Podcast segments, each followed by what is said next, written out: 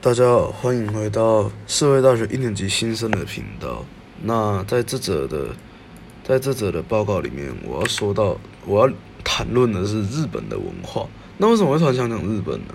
就是从小学的时候看那个日本的动漫啊，然后听我妈妈说，就是去日本玩的时候发生的事情。再就长大接触机车、汽车，就是你知道，就是日系车它比起欧系车就更有个性，你知道吗？就是欧系车给给我的感觉啦，就。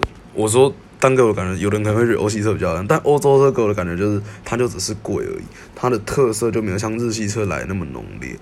好，啊，讲完这，再来就是说我其实是一个不太爱吃海鲜的人，直到第一次我接触了日本料理，我才慢慢的能接受海鲜。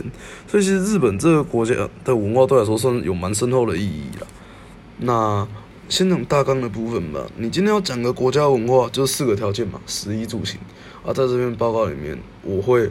综合我所整理有关日本文化资讯，并举出有特色的地方，让更来让我更了解日本这个国家。那我们先讲吃，由于日本是海岛国家嘛，啊，所以日本人爱吃海鲜，因为鱼货新鲜，所以他们有沙西米的吃法。啊，他们的主食跟我们台湾的很像，就是米饭跟面条嘛。啊，它代代表寿料理有什么？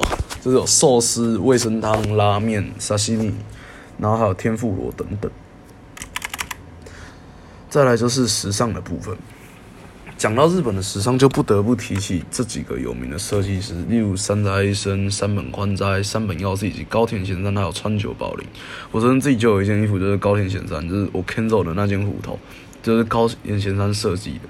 这几位设计师的品牌作品，他们不只是影响国内流行风风潮，更带动了欧洲的市场，使日本式的风格到现今在国际上还是占有了一席之地。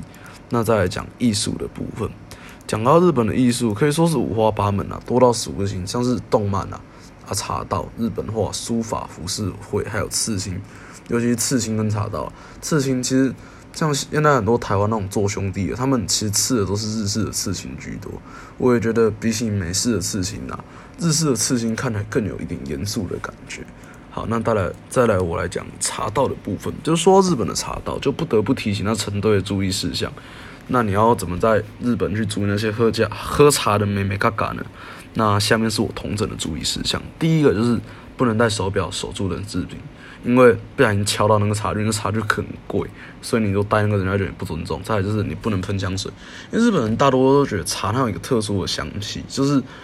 你今天喝茶，你要去闻那个茶，所以你用香水代表对主人不尊敬。再就是你品茶之前，你要吃完你给它喝果这个东西，反正它是一种甜品啊。日本人认为说茶其实算是一种药啊，你空腹吃药会对身体有害，这个是他们认为的。再来就是你要了解亭主、正客跟连客的概念。什么叫亭主？亭主就是帮客人倒茶的，帮客人泡茶的。啊，正客是什么？正客就是负责喝茶的。啊，连客什么？就是跟着正客一起喝茶的，就是。政客带去的朋友，那个叫联客啦。那好，我们再来讲行，就是交通的部分。日本是左驾国家，它跟其他很多右驾国家有不一样的交通规则。就是第一，就是日本人开车是靠左的。然后，然后就是 他们其实很多很多地方都跟台湾不一样。就例如说，也不是说跟台湾不一样，就是他们有一个。很特色的东西啦，很有特色的东西啊，啊，也被台湾拿来用，就是两端是右转，对，因为日本人他们是要，他们右转是还是要跨车道，左转不用嘛，那所以他们发明了两端是右转这个东西，然后后面也就被我们台湾人拿来参考了。好，那再来讲到日本，我们不得不提起的就是它造车工艺。讲到日本的汽车，大部分人会先联想到是省油、耐操、开不坏，然后还有那种在拉力赛里面。配的很快很厉害，那种操控性非常好、马力非常大的赛车啦，还有一些很豪华的轿车，例如大名鼎鼎的那个啦，三菱的 Lancer Evolution，还有头尔塔那个很很很能超的 EVT 变速箱，那好像是 Lexus、Infinity 之类的高端品牌。那再来，我们最后讲到教育的部分。其实日本教育体系原则上跟台湾是差不多的，但值得一提的是，日本人上课时间是早上九点到下午三点，啊，三点以后他们就是去上社团课或补习班了。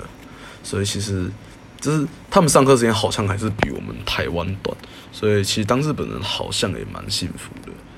然后就是我这一期的报告就到这边为止，谢谢大家。